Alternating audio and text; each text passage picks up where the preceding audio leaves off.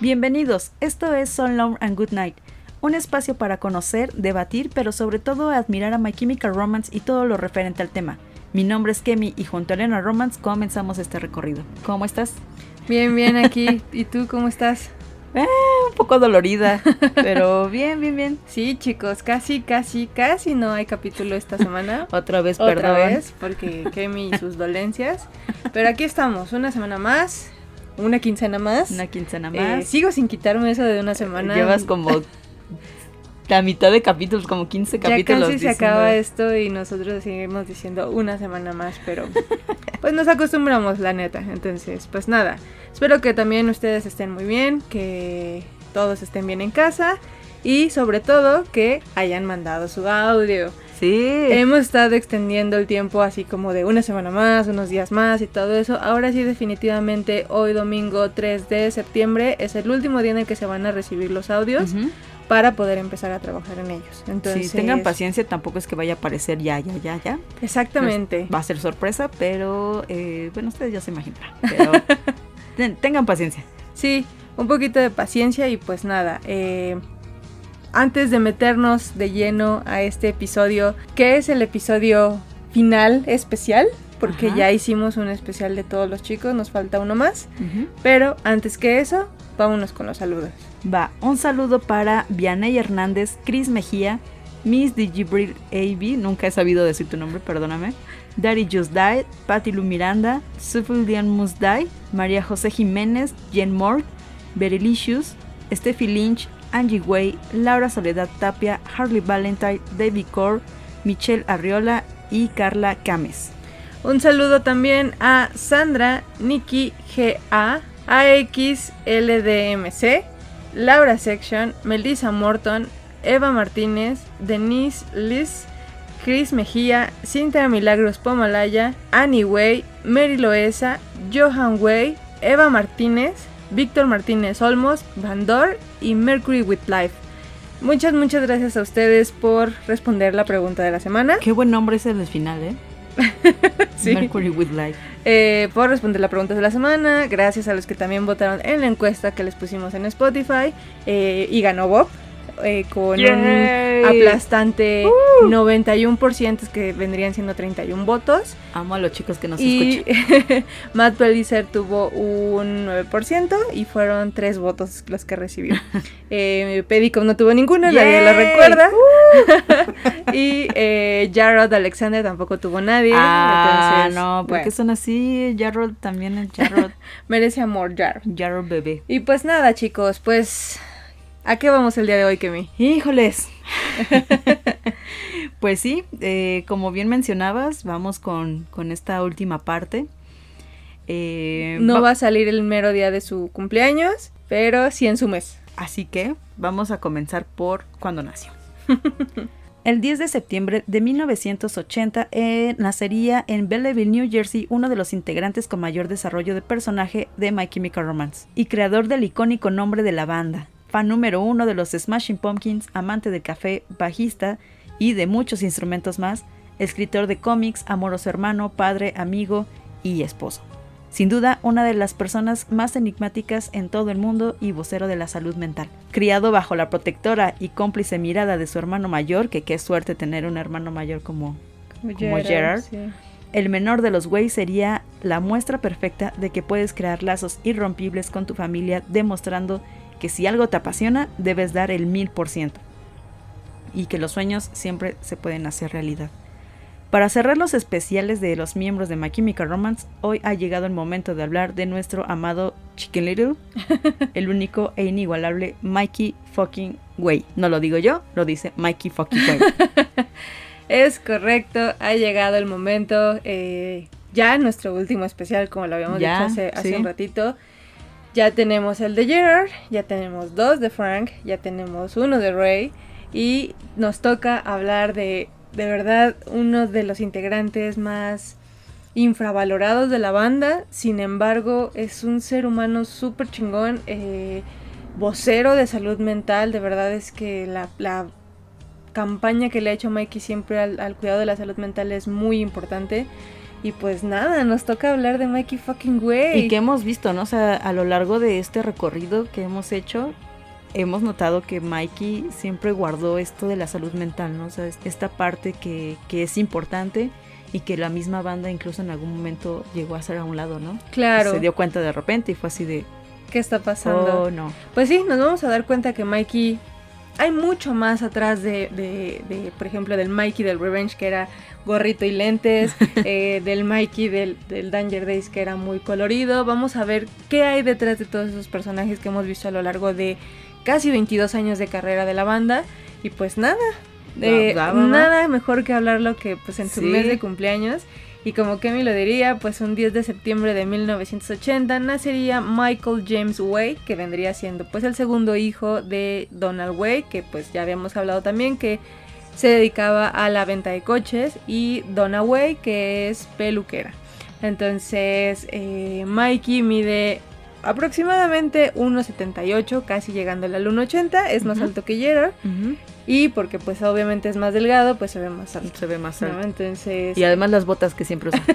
está súper chida. sí, sí, sí. Eh, también, al igual que su hermano, pues es mitad italiano por parte de su mamá y mitad escocés por parte de su papá. Así Entonces, es. de ahí viene, yo considero que Mikey se parece más a su papá que a sí, su mamá. Sí, de hecho ¿no? como hasta en la nariz, ¿no? Ajá. Será. La frente, todo. Sí, la sí, verdad sí. es que sí. Y pues Mikey vivió la mayoría de su vida en Billyville junto a su hermano Gerard, que pues son inseparables desde chiquitos. Como la zona pues no era nada segura, tanto él como Gerard pues solo tenían dos, tres amigos porque pues tenían que pasar la mayor parte del tiempo en sus casas y se la pasaban pues leyendo cómics, jugando luchas, recuerdan que jugaban mucho a ser personajes de Star Wars porque pues también se la pasaban viendo estas películas todo el tiempo que estaban encerrados. Entonces son unos, unos freaks y unos geeks de, de Star Wars. En este caso, por ejemplo, Mikey asistió a la Billyville High School hasta que se graduó en 1998. Y pues Mikey y yo compartimos la misma opinión. Según él mismo diría, el día que ya no tuvo que ir a la escuela, pues es uno de los días más felices de su vida porque supo que ya no tenía que regresar. Eh, Ok. no fue como muy sencillo para Mikey la escuela, entonces pues créanlo o no, por ejemplo, durante su niñez Mikey sufrió de sobrepeso. No creería que eso solo era problema Ajá. de Gerard, pero no, Mikey también era muy es llenito. muy de familia de ellos, ¿no? Al final. Sí, es como su fisionomía.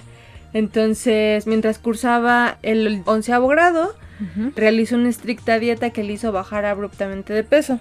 Entonces eh, pasó a ser un chico muy rellenito, porque si hay fotos de él, a ser alguien extremadamente delgado. Entonces este cambio fue, tan brusco que los directivos de la escuela pensaron que Mikey pues consumía algún tipo de drogas ya desde ese entonces.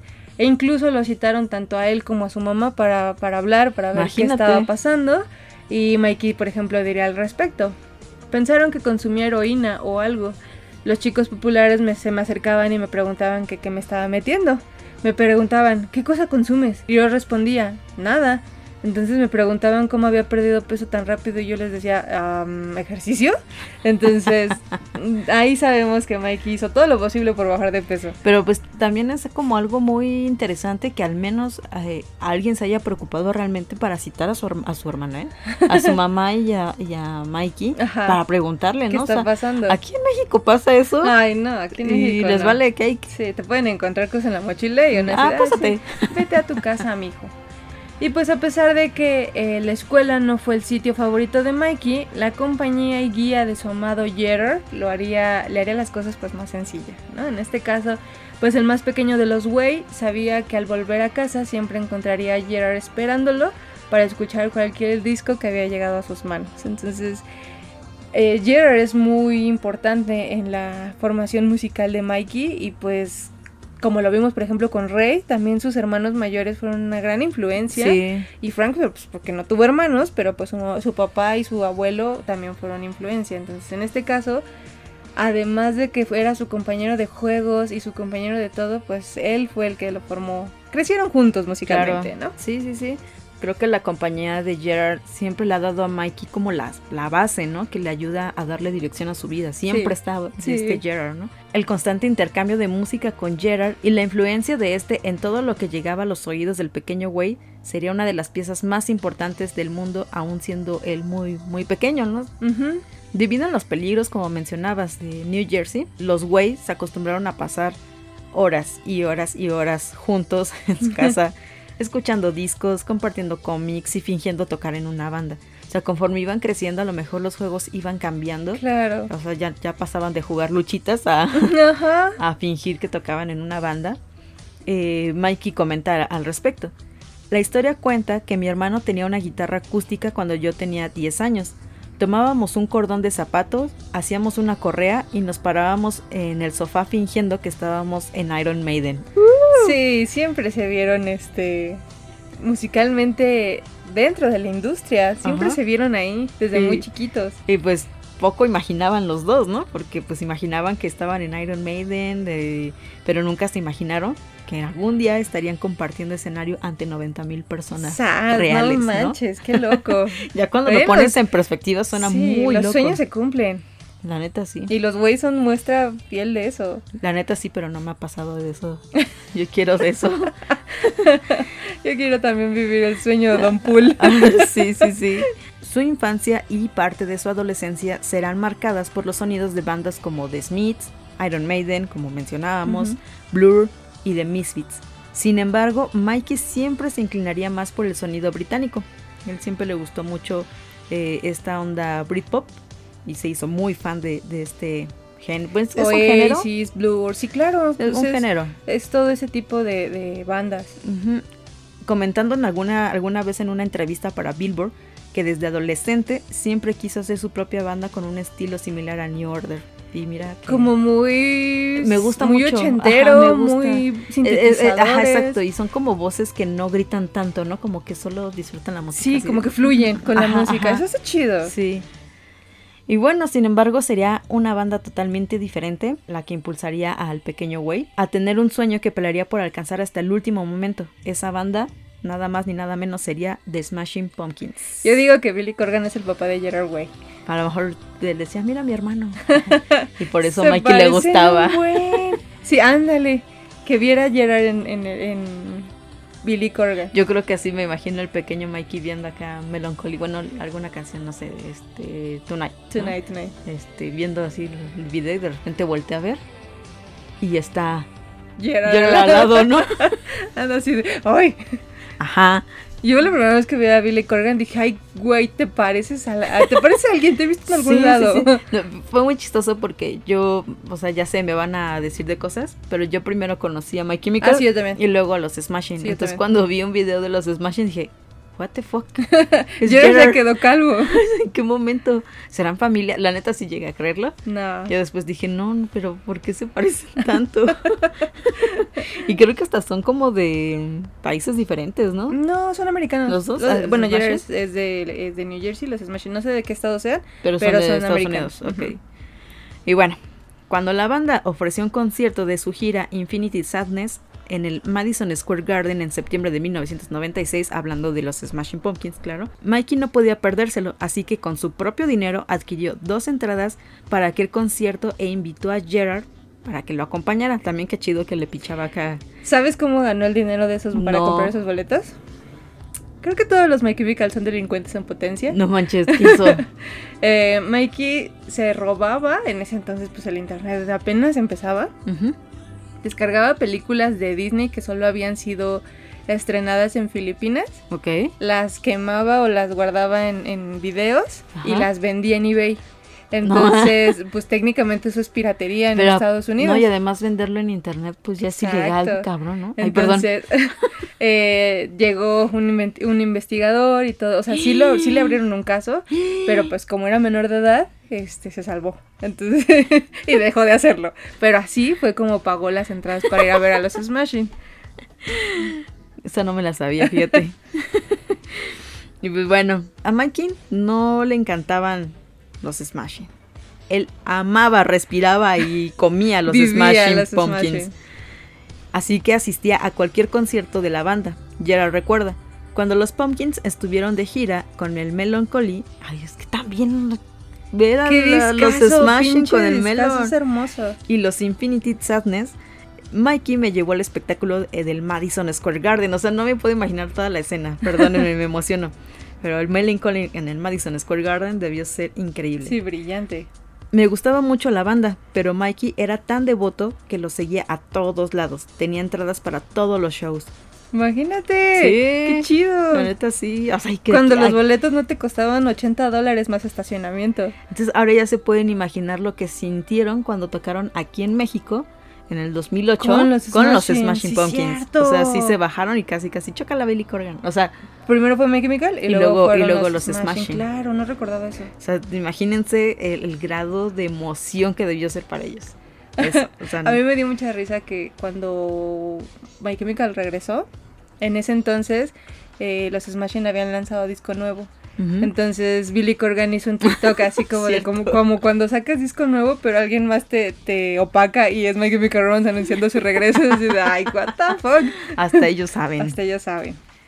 Y pues bueno, este concierto al que asistieron cambiaría la jugada para los Wave, ya que después de haber visto lo- a los Smashing en el escenario, ambos hermanos tuvieron una epifanía tipo Los Simpsons, Sí, claro. tipo Homero Simpson. Mikey diría, fue lo más inspirador que he visto en mi vida. Mientras estábamos sentados ahí, Gerard se volvió hacia mí y dijo, esto es lo que tenemos que hacer. Le dije, lo sé amigo, esto es exactamente lo que tenemos que hacer, queremos salvar la vida de las personas. Tenía 16. Mikey tenía 16 años. Gerard, ¿cómo- ¿cuántos años le lleva? ¿Como cuatro? Mm, desde Jared del 77 le lleva 3 años. 20 años. y así fue como ambos hermanos habían decidido su futuro ese momento, solo que aún no lo sabían. Pues sí, la verdad es que son de ese son de esas cosas y de esos eventos, este evento canónico, quien ya vio este la película de Spider-Man lo va a entender, pero son de esas cosas que te van a cambiar la vida y tú ni siquiera lo sabes.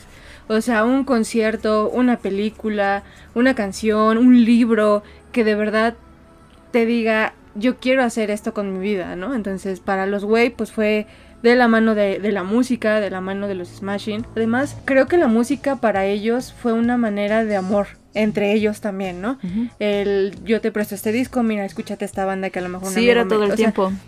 la- en eso se basa la relación de los hermanos. O, Entonces, o como alguna vez les comenté que, que antes pues teníamos que, ¿sabes qué? Conseguir el disco tal, ¿no? vente a escucharlo. Vamos a escucharlo. o sea, y, y era como de esta forma complicada de conseguir que por eso te reunías con la gente solamente para escuchar una canción. Entonces, a ellos, yo creo que sí, eh, hoy conseguí esto. Y el otro, ah, mira, yo conseguí esto. Ah, sí, Y además eh, creo que nunca se quedaron quietos. Eh, Mikey siempre vio a Gerard intentando hacer bandas, intentando tocar la guitarra, o sea, siempre estuvo como muy presente en los avances que Gerard tenía en la música. Yo sinceramente yo no me imagino a Mikey haciendo otra cosa que no sea músico. No sabemos que Mikey estudió una carrera, sin embargo, bueno, estaba estudiando una carrera porque no la terminó. Sin embargo, yo no me lo imagino, por ejemplo, de abogado. Sí. ¿no? O sea, Gerard dices, pues es, es músico y aparte tiene su carrera. Sin embargo, Mikey no lo ves de otra cosa que no sea músico o escritor o, o cosas así. Entonces, todos sabían que Mikey iba, iba como a dirigirse hacia la música. Y pues, a diferencia, o muy a pesar de lo que todos creerían, pues el bajo no fue la primera opción de instrumento para Mikey, ¿no? No fue su primera opción y pues a diferencia de Frank y de Ray que siempre tuvieron como muy claro hacia dónde iban o qué querían, el pequeño de los Way recorrió un camino un poquito diferente, ¿no? Entonces eh, el prueba y error que todos hemos pasado, a la par de la exploración musical de Mikey a principios de la década de los 90 por ejemplo, la ebullición de nuevos sonidos como pues el Britpop que dijimos que ya se había hecho como muy Sí. fan, el grunge pues inundaban eh, la tele y Mikey recuerda verlo ver gente en MTV por ejemplo que ya existe MTV muy parecida a él o a su hermano pues sosteniendo guitarras que entonces que es como lo primero no que, Sí, que todo el ¿qué mundo ve hacer? pero siempre eran de una marca en especial las guitarras que tocaban no por lo cual la primera opción de instrumento para, para Mikey pues fue una Stratocaster de fabricación mexicana de color azul que Gerard había adquirido hace poco. Entonces ya habíamos hablado también de esa guitarra. No, ajá, no me lo imagino para empezar en guitarra. Exacto. Y Mikey diría, Esa Stratocaster mexicana fue mi primera incursión en un intento de aprender a tocar la guitarra. Veía copias pirata de conciertos y observaba las manos y los dedos de guitarristas. Tom York, Billy Corgan, Noel Gallagher, Johnny Greenwood. Observaba lo que estaban haciendo y pues todo empezó a partir de eso, ¿no? Entonces siempre tuvo como esa ansia de la música. Sin embargo, pues la guitarra no sería el instrumento de su vida, a diferencia de, de Ray y de, y de Frank. Que desde el primer momento, ¿no? Supieron que eso querían. bueno, mm, Frank no. Frank ya ves que primero tocó la, la batería. La batería. Sí, cierto. Y tal como él, como el mismo Way diría, el bajo llegó más por necesidad que por decisión a pesar de que pues él eh, tiene un recuerdo muy muy grabado en su memoria del sonido del bajo pues desde que era muy joven. Por ejemplo, Mikey diría para una entrevista, mi primer recuerdo del bajo tenía tres años y escuché Another One Bite the Dust de Queen en la radio y a partir de ese momento se me quedó grabado el sonido en la cabeza y se convirtió en un punto de referencia para las líneas del bajo en mi mente. Esa fue como su primer contacto que tuvo con el bajo, sin embargo, pues no era como el instrumento que él quería tocar. eh, entre 1995 y 96, Jerry y Mikey tendrían una banda llamada Raygun Jones, la cual sonaba algo así como una mezcla extraña entre Wizard y Smashing Pumpkins, Ok. o una, una mezcla muy rara de surf punk, no sé si eso existe, Sí, sí existe. según Sí. dice el propio Mikey, a eso sonaba. Sí, sí existe. Pero pues cuando el bajista de la alineación se fue, el pequeño Mikey fue la primera opción para su hermano. No era la primera, eh, My Chemical no fue la primera vez, ¿no?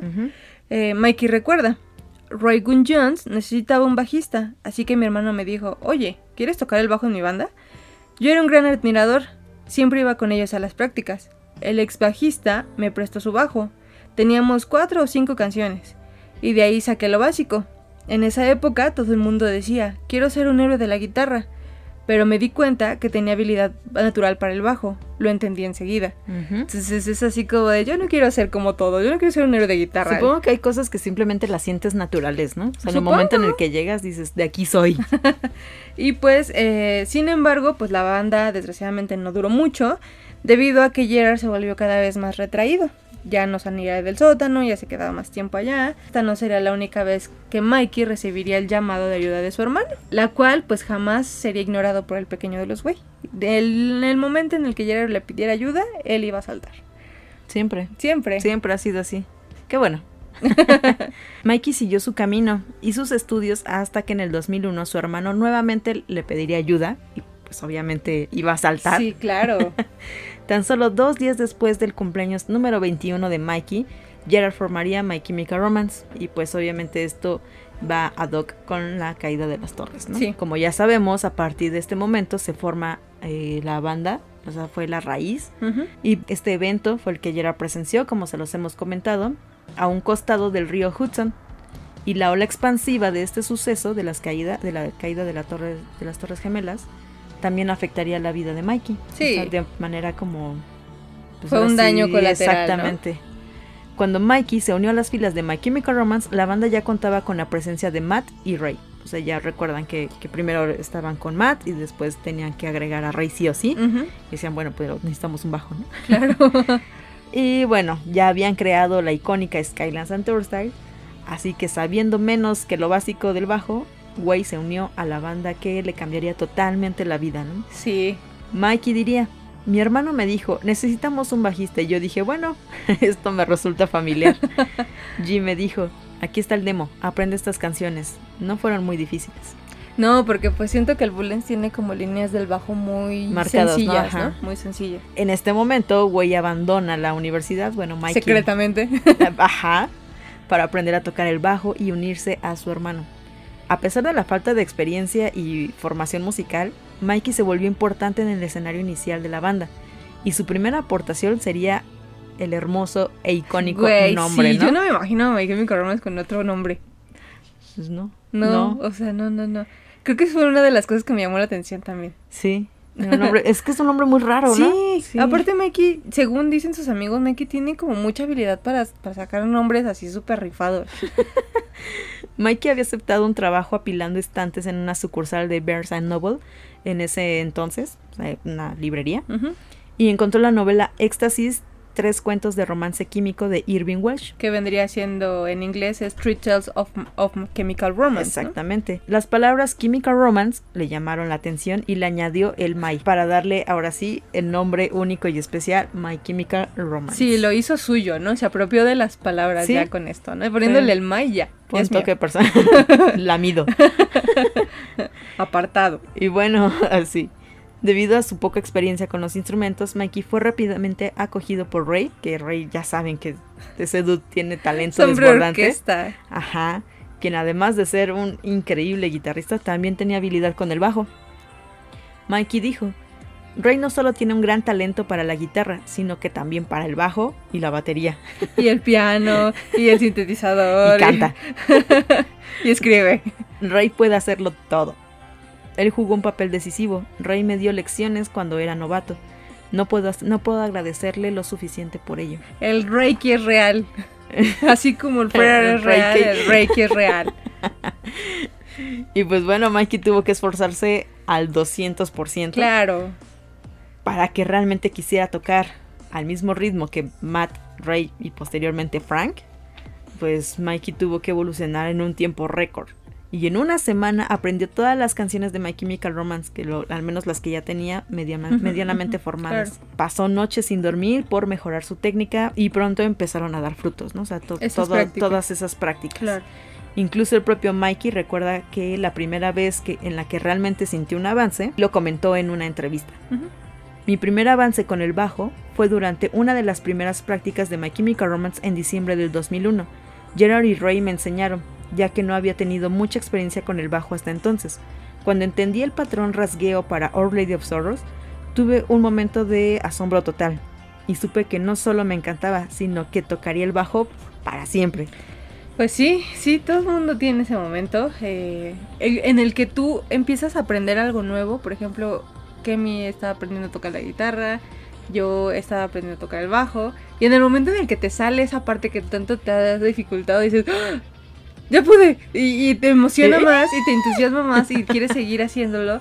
Y pues en este caso, eh, Mikey puso muchísimo empeño. O sea, si realmente él no hubiera querido estar en la banda, le hubiera dicho, ay, no puedo, y ya, ¿no? Y se va y se sigue estudiando. Entonces, pues no, la verdad es que siempre dio más de lo que tenía, ¿no? Sí. Entonces, para cuando My Chemical Romance firmó su contrato ya con Evil Records, la habilidad de Mikey sería, seguiría progresando pues respaldada por el señor Rey Toro, que es así como de, no, así no, no, mira, sí, toca, o sea, Rey es perfeccionista. O mira, ajá, puedes acomodarte el bajo de esta forma, Claro. etcétera, ¿no? Y, pero también, pues, por Alex Saavedra, que ya lo habíamos comentado, y por alguien más, que sería John Maguire, que sería el bajista de Principe Rep. Ya ves que habíamos comentado que Principe Rep había ayudado en muchos aspectos a My Chemical Romance, en enseñarles, pues, la, la, mm, forma de trabajar, de, de ensayar lo más posible y todo eso. En este caso, pues John Maguire ayudaba a Mikey porque veía que realmente le echaba ganas y que realmente tenía que salir adelante para la banda, ¿no? Y ya tenían un contrato, o sea, ya no, ya no estabas en, en ligas menores, ya tenías un contrato con una disquera, ¿no?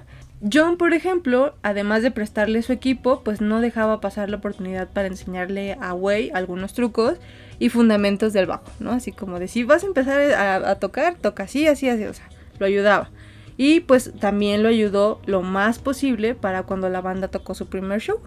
Eh, la verdad es que fue muy importante que estuviera ahí con ellos porque cuando el día del show llegó, Mikey jamás imaginó pues el pánico que le iba a causar subirse al escenario pues siendo prácticamente un inexperto en tocar porque no Sí, tenía mucho. Y luego más, bueno, es que sus primeros shows ya ves que tenían a la gente bien cerquita, Y ¿no? eran bien Y yo poquitos. y- como, híjole, si la riego, o sea, lo van a notar. O sea, imagínate su inexperiencia y sumado con la su personalidad introvertida y callada, pues Mikey tronó en ese concierto. Sí, o sea, pues, sí. sinceramente estuvo, tuvo que beber al menos 10 cervezas antes de empezar el concierto para poder sobrellevarlo. O sea, dicen que Mikey se tomaba una como agua y dejaba y tomaba la otra y así así para que pudiera, ya cuando subió, ya estaba ebrio. Entonces, Sí. esto para que precisamente le ayudara a sobrellevar el pánico escénico que tenía. Y aún así, pues la libró, ¿no? Este sentimiento de, de miedo y nerviosismo, desgraciadamente, pues lo acompañaría a lo largo de la carrera, de todos sus años de carrera con My Chemical Romance. Aunque ustedes vieran a Mikey muy seguro en el escenario, la verdad es que la sufría estando arriba, ¿no? Y pues este miedo también y esta ansiedad le traería pues más de un problema en el futuro. La verdad es que es muy, es muy complicado eso del pánico escénico, ¿no? Eh, aunque la mayoría del tiempo Way demostró una actitud relajada, por dentro estaba en llamas, como Minion, gritando. Él está rodeado de músicos sumamente talentosos y natos, como lo era pues Frank o, o Ray. No hizo más que incrementar su inseguridad ya que constantemente pensaba que iba a ser reemplazado por alguien más. Entonces imagínate ese miedo, ese miedo de no lo tengo que hacer bien, no lo tengo que hacer bien, lo tengo que hacer bien. En cualquier momento me van a decir algo. Mikey diría, me empujaron al fondo, no tuve más remedio que resolverlo. Ray y Frank tienen talento, tuve que seguir ese ritmo, no quería perjudicar su música. Yo era tan novato en My Chemical Romance que llegué a un estado de ansiedad en donde decía, Dios mío, tenemos un espectáculo esta noche. Tengo que empezar a practicar ahora mismo. Se practicaba de 4 a 5 horas antes de tocar.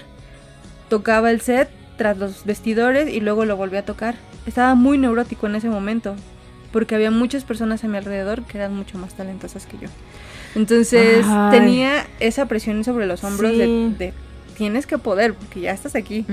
Entonces Qué feo desarrollarte tu habilidad musical de esa manera. Y es que, o sea, darte cuenta, ¿no? O sea, que, por ejemplo, ¿no? Es en, un lugar en donde se van a presentar más bandas aparte de la tuya, te das cuenta que hay gente que ha tocado como un Frank, ¿no? Desde los 10 años. No, 8 o 9 años, claro. Y hay gente que a lo mejor empezó a practicar, estamos hablando de que Kimeki ya tiene 20, ¿no? Que empezó a practicar a los 14 años, ¿no? O que X, o sea, que llevan muchos más años y que no tenía ni un año. Exactamente. Y entonces eh, yo creo que esa inseguridad sí, sí debió haberle pegado y la neta, perdón, pero qué chingonzote ver hasta dónde ha llegado ahora y ver cómo, cómo empezó y que, y que no se echara para atrás. Yo amo mucho a Mikey, o sea, Mikey es de esas personas que lo ves ahora y dices, estoy bien pinche orgullosa de ti porque has llegado hasta aquí.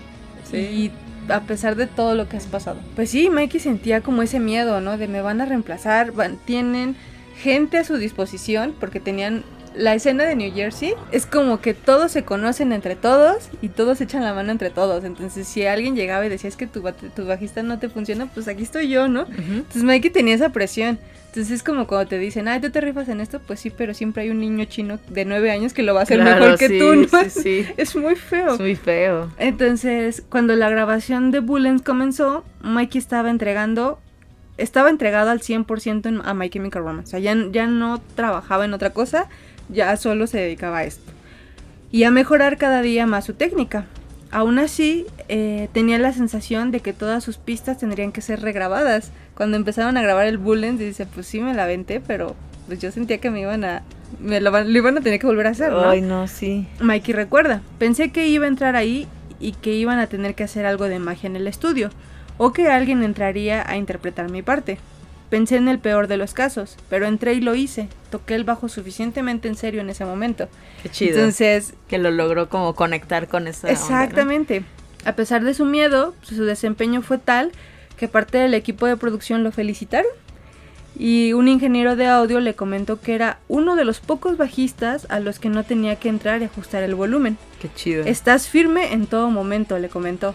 Mikey había obtenido su primera victoria. Ay, qué bonito. Fue así de su primer fucking win. O sea, yo creo que eso lo inspira, ¿no? Eh, dice, quizás sí pueda, ¿no? Sí, y sin, sin embargo, cuando yo leo, leo esta parte en una entrevista, él no se da el crédito. Él le da el crédito a Rey. Y él dice, es que Rey me enseñó a cómo mantener el, el rasgueo firme en todo momento. Entonces, el que a mí me felicitaran fue porque algo él me lo enseñó. Eh, es, mira, eso es algo que pasa mucho, que, que le das como, o sea, te felicitan, pero tú le dices es que esa persona lo hizo, ¿no? Pero alguien por ahí decía sí, o sea, pero, o sea, yo te digo a ti, ajá, pero tú eres el que lo haces, ¿no? Claro. O sea, si no tuvieras el talento, aunque te digan así, paso número uno, hazle así. Yo, no puedo rasguear, o sea, no, no soy muy güey para eso. Y, es cuando dices, pues, pues no, no, o sea, hay gente que, por ejemplo, Mm, le cuesta mucho trabajo bailar, por ejemplo, ¿no? Y que por más que le alguien profesional así le dice, mira, mueve aquí la caderita para allá y luego para acá y luego el bracito. no, Si o sea, no sale y te terminas pisando medio mundo y tropezando Claro. contigo mismo. O sea, Mikey realmente lo hizo. Sí, lo logró. El, el- la grabación de Bullens vendría siendo su primera victoria porque pues ahí se dio cuenta que sí podía, ¿no? Una razón más para escuchar el Bullets de otra forma. Totalmente. Y pues en este caso, pues desde el inicio de su carrera, Mike ha sido acompañado de su inseparable eh, bajo Fender de fabricación mexicana. Uno El- ya escucha Fender y ya recuerda a Mikey. Sí, claro. Al igual que la Stratocaster con la que había dado sus primeros pasos en, en la música. Eh, la forma y el sonido de ese viejo bajo lo hacían sentir pues realmente cómodo, porque con eso había empezado. Sin embargo, cuando la banda empezó a realizar pequeñas giras a lo largo de Estados Unidos, entre 2002 y 2003 más o menos, todos le animaron a comprar algo de mejor calidad. Así como, de, no, ya vamos de gira, ya cómprate algo más chido. Que ya. suene bien, bien, aquí precioso. Así que más a fuerzas que con ganas fue a un Guitar Center en New Jersey a adquirir una edición especial plateada que había salido hace poco, que había lanzado Fender. De hecho, este bajo es el que aparece en el video de Vampires Will Never Ok. Hurt You. Eh, un bajo plateado como satinado, está muy bonito. Sin embargo, pues el gusto le duraría poco, ya que durante una de las pequeñas giras que realizaron al lado de, de una banda, alguien, a alguien, se le olvidó cerrar la puerta No del manches, remolque no. donde iban los instrumentos. Entonces iba abriendo la puerta y desgraciadamente pues los instrumentos, varios instrumentos cayeron eh, a lo largo del recorrido de la camioneta, ¿no? Mikey recuerda, íbamos por la autopista y, a mitad, y la mitad del contenido se derramó. Por desgracia, mi bajo fue una de las víctimas. Pero Frank y su corazón de oro saltaron por la carretera en medio de la noche y trataron de recuperarlo. Él dijo, podemos arreglarlo. Nunca lo olvidaré diciendo eso. Aún tengo un trozo de ese bajo. Entonces, imagínate, iban a toda velocidad y de repente el bajo cae. Obviamente no lo iban a reparar. No, no, y además ya me imagino a Frank llegando, pero con Con los todos cachos. los ¿no? cachos acá así de, pero quizás podemos arreglarlo. Todavía Mikey". sirve, todavía sirve. Ah, no, pues no. Ah, ahí, pequeño Frank. Bueno, pues eh, el precio de la fama siempre alcanza de alguna forma a, a cualquiera que, que suba tan rápido, ¿no? O sea, Claro. Y este no fue la excepción. Siempre va a haber algo a cambio del, del éxito y pues siempre es un pedazo de tu alma. ¿no? Sí, después del lanzamiento del Bullets, la historia de My Chemical Romance evolucionó de manera rápida.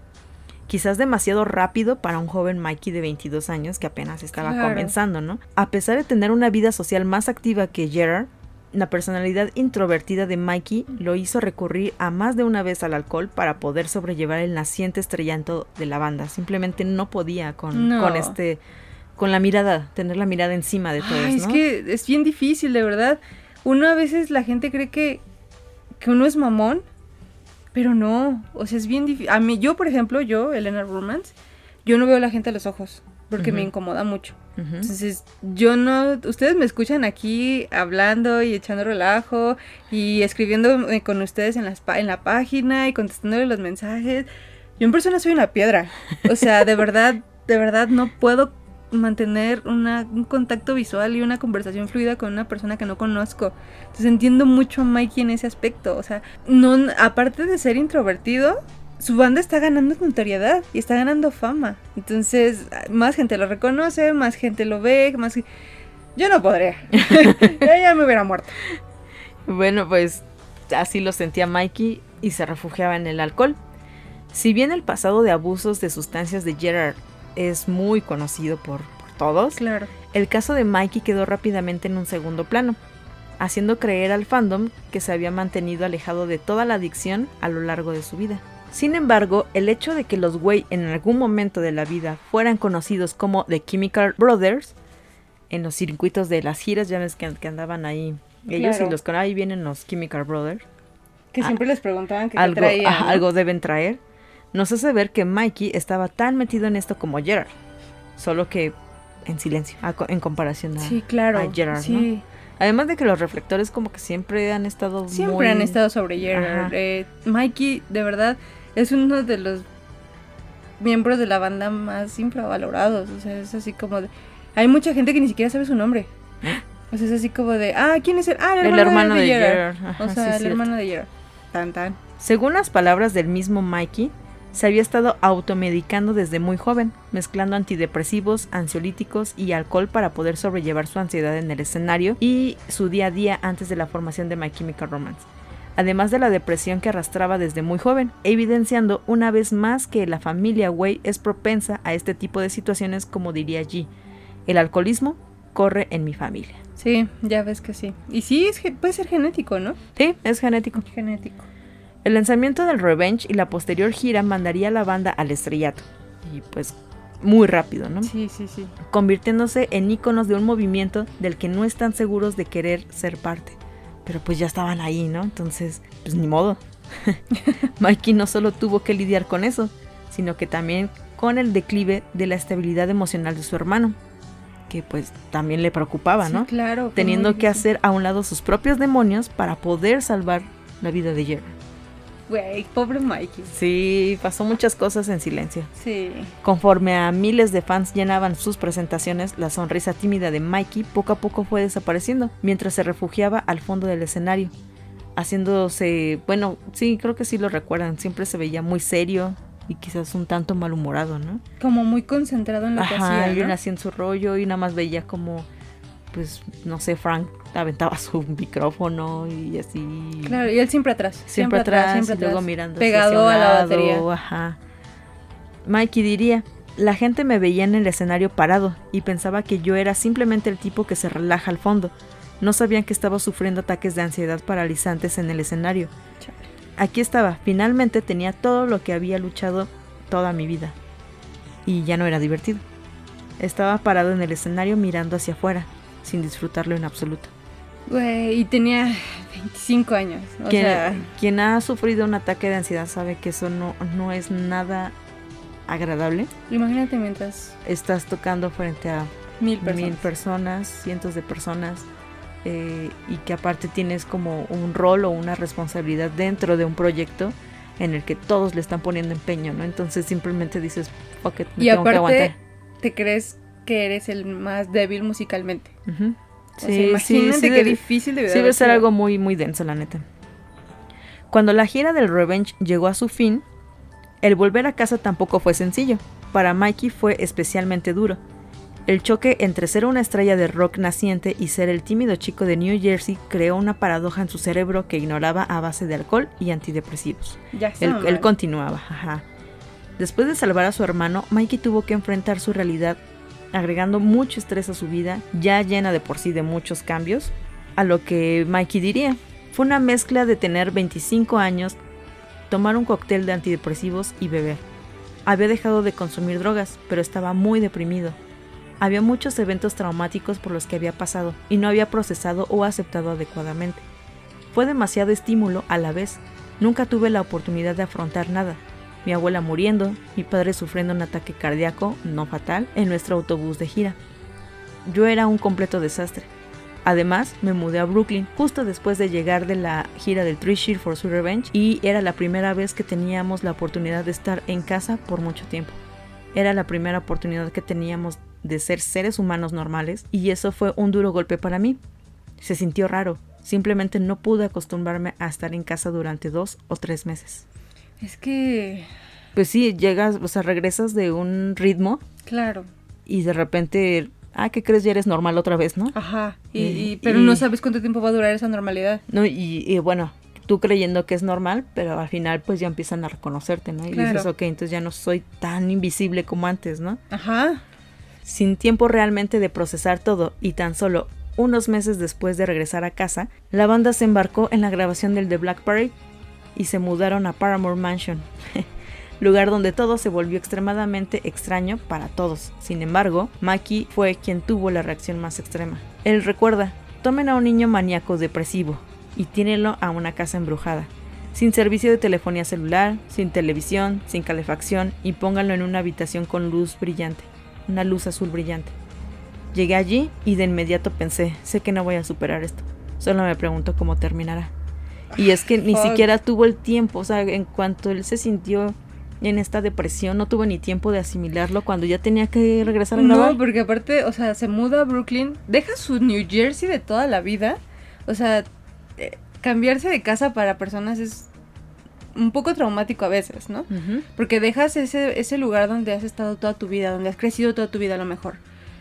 Y te vas a un lugar completamente diferente y aparte de todo ni siquiera sabes cuánto va a durar el que estés ahí, porque te pueden llamar en cualquier momento. Sí, y, tienes que estar tienes disponible. ir- y tienes que irte dos, tres meses. Entonces, realmente el ser músico es muy inestable, porque en un, una, ve- en un día amaneces en un día en una ciudad y el otro día amaneces en otra ciudad o en otro país. o, y, sí, o sea, o un día amaneces en una ciudad y duermes al siguiente día en la noche en otro lugar. ¿no? Sí, totalmente diferente. Y pues esto fue muy, muy complicado para Mikey, ¿no? Entonces, profundamente incómodo y sintiéndose aislado de la vida exterior en Paramount Mansion, que ya habíamos dicho que pues no había teléfono, no había internet, no había nada, eh, cayó en una depresión que lo consumía por completo. O sea, si ya venía deprimido de la- del final de la gira del Three Shears, pues aquí estaba peor. Ya era incontenible, ¿no? O sea, ya era algo Sí, que, era que se algo- no iba a notar sí o sí. Supongo, sí, sí, sí. Y de hecho se ve en su cara. O sea, si tú lo ves en el Three Shears, todavía lo ves como más aniñado. Y hay en algunas fotografías del, de la era del, de Black Parade donde se ve vacío. O sea, ni siquiera se ve maduro, se ve como, como con un semblante como ido. O sea, de verdad, Mikey, me sorprende que haya aguantado tanto Sí. sumado a, pues, a la depresión que, todo, que tenía y todo esto, eh, también se sumaban pues las altas expectativas que tenían los fans y la prensa sobre el nuevo disco que tenían que tenía que terminar la banda, ¿no? Y pues esto terminó de agregar la presión a la frágil estabilidad de Mikey, haciéndolo perder toda la confianza sobre sus habilidades a la hora de tocar. Poco, esa poca confianza que había adquirido conforme iba pasando el tiempo, en Paramount Mansion se le fue. O sea, ahí fue muy, muy, muy denso para él. Y Mikey comentaría, ¿no? Estaba tocando con gente muy por encima de mi nivel de habilidad. Estaba tocando en carteles con bandas donde sus bajistas eran muchísimo mejores que yo. Nuestros shows estaban volviendo masivos. Estábamos tocando en arenas. Así que no solo estaba aprendiendo a tocar el bajo, sino también estaba aprendiendo a tocar el bajo frente a mil, 20 mil personas cada noche. Qué miedo. Se me hizo cambiar un poco. Creo que eso me moldeó en lo que me convertí. Entonces. Ahora sí que lo que no te mata. Sí, claro, por supuesto. Entonces, eh, de Paramount Mansion, pues definitivamente era el peor lugar en el que Mikey podía estar en ese momento. O sea, era, ya era alguien maníaco depresivo y, pues imagínate encerrarlo ahí, ¿no? Constantemente asustado también por la habitación que le había tocado, en la cual a menudo se despertaba pues totalmente aterrorizado en medio de la noche, solo para correr a la recámara de Gerard y acurrucarse junto a él como cuando eran pequeños. Eh, deprimido, aislado, infeliz y rodeado de compañeros de banda que estaban en medio de la experiencia más intensa de sus vidas, Mikey se volvió propenso a sufrir ataques de pánico y de sollozos. Entonces, Mm, ay, Mikey, de verdad, eh, al darse cuenta de que tenía un estado mental frágil, pues Mikey y la banda pensaron que lo mejor era que él, pues él tenía que escapar, él tenía que irse de ahí. Era lo mejor. Eh, huir de Paramount Mansion antes de que se convirtiera en otro fantasma, eh, pues en, en los cuadros de aquella horrenda casa, ¿no? De verdad, estuvo muy cerca Mikey de, de no salir de ahí. Decidirlo, pues no fue la decisión más sencilla para nadie, ¿no? Porque estaban en un proceso de grabación, porque pues Gerard definitivamente no quería dejar ir a su hermano, Y, entonces... y a su vez estaba enajenado en, Sí, en sí. el de Black Parade. Entonces, eh, no habían todavía como decir, no querían tomar la decisión. Sin embargo, en una noche que fue particularmente agitada para Mikey, yo creo que lo vieron tan mal que llamaron a la abogada, eh, a su abogada y amiga, súper, súper amiga de la banda, que ya habíamos hablado también de ella, que es Stacy Fast. Eh, Stacy llegó a la casa, sacó a Mikey de ahí y se lo llevó a su casa en Los Ángeles, de, de donde vive Stacy. Y pues ahí lo cuidó. Ahí nos hizo el favor, el gran, gran favor de mantener a Mikey a salvo. Muchas gracias, Stacy.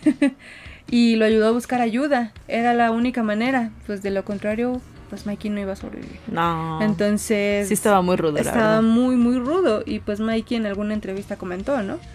Estuve muy cerca. Sabía que iba a dejar la banda o tal vez, o tal vez simplemente dejar el planeta Tierra por completo.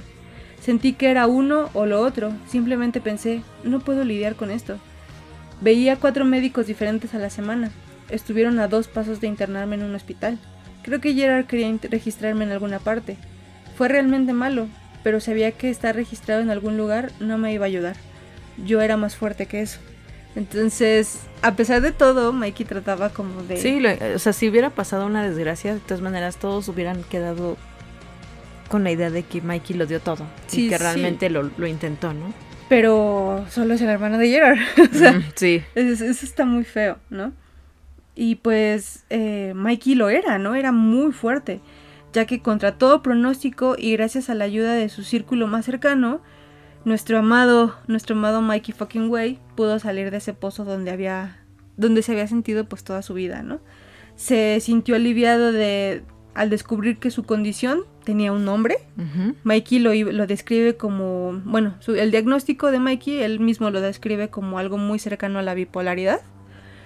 Y que además sabía que había medicamentos que podían aliviar su depresión. Entonces, pues desgraciadamente, al igual que para Gerard, la lucha estaba lejos de terminar. La interminable gira del The Black Parade, estando aún en recuperación, la salida de Bob de la banda, la creación del Danger Days y varias situaciones mantenidas en el más estricto secreto, pues llevarían a Mikey a una nueva etapa oscura en su vida. Entonces, Sumado a esto, en marzo del 2013, la banda por la que Mikey había dejado todo su vida, pues anunciaba que se separaba. Ay, sí. Dejando a, pues a nuestro pequeño güey incrédulo, pero agradecido por todas las experiencias que la banda le había brindado a lo largo de dos años de carrera. Entonces no le quedó más que decir, pues gracias, ¿no? gracias por casi matarme y, y, pues ni modo. Pero pues como él dice, también lo forjó, ¿no? De alguna forma. Claro. Ay, Mikey, Mikey, Mikey. Después de la ruptura de My Chemical Romance, Mikey dejó de tocar el bajo para poder desprenderse de todo lo que había venido arrastrando en los últimos años. Sin embargo, el que dejara de tocar el bajo no significaba que Mikey se, alejara de la música completamente. Así que al poco tiempo de la separación de la banda, Mikey anunciaría el siguiente proyecto, Electric Century. Electric Century, no manches. Creo que, que, algo que hemos como visto ya, o sea, bueno, Mikey ha sido el último eh, de los Chemical Romance. es que después de la ruptura de, de My Chemical necesitaban como algo para desahogarse, ¿no? Claro. O sea, tenemos a Frank con todo su celebration. este, con todos sus Franks. Con todos sus Franks a, Rey. Rey todavía espera un poquito más. Pero, último pero yo creo que lo empezó a escribir desde el momento en el que empezó, ¿no? Sí, sí. Y lo mismo con, con Mikey. Estoy diciendo que, que necesitaba de alguna forma, o sea, si bien era como dejar el bajo, porque pues... Como que necesitaban sobrellevar la pérdida de alguna manera, ¿no? Ajá. Fiel a su fama de crear nombres brillantes para la banda, Mikey retomó uno de los miles que había escrito en su libreta cuando estaba en la escuela. La idea surgió en medio de una clase de ciencias y al igual que con My Chemical Romance, las palabras Electric Century quedaron grabadas en su memoria hasta que llegó el momento adecuado para usarlas. Y dijo, tome, mi carta, tome cuatro.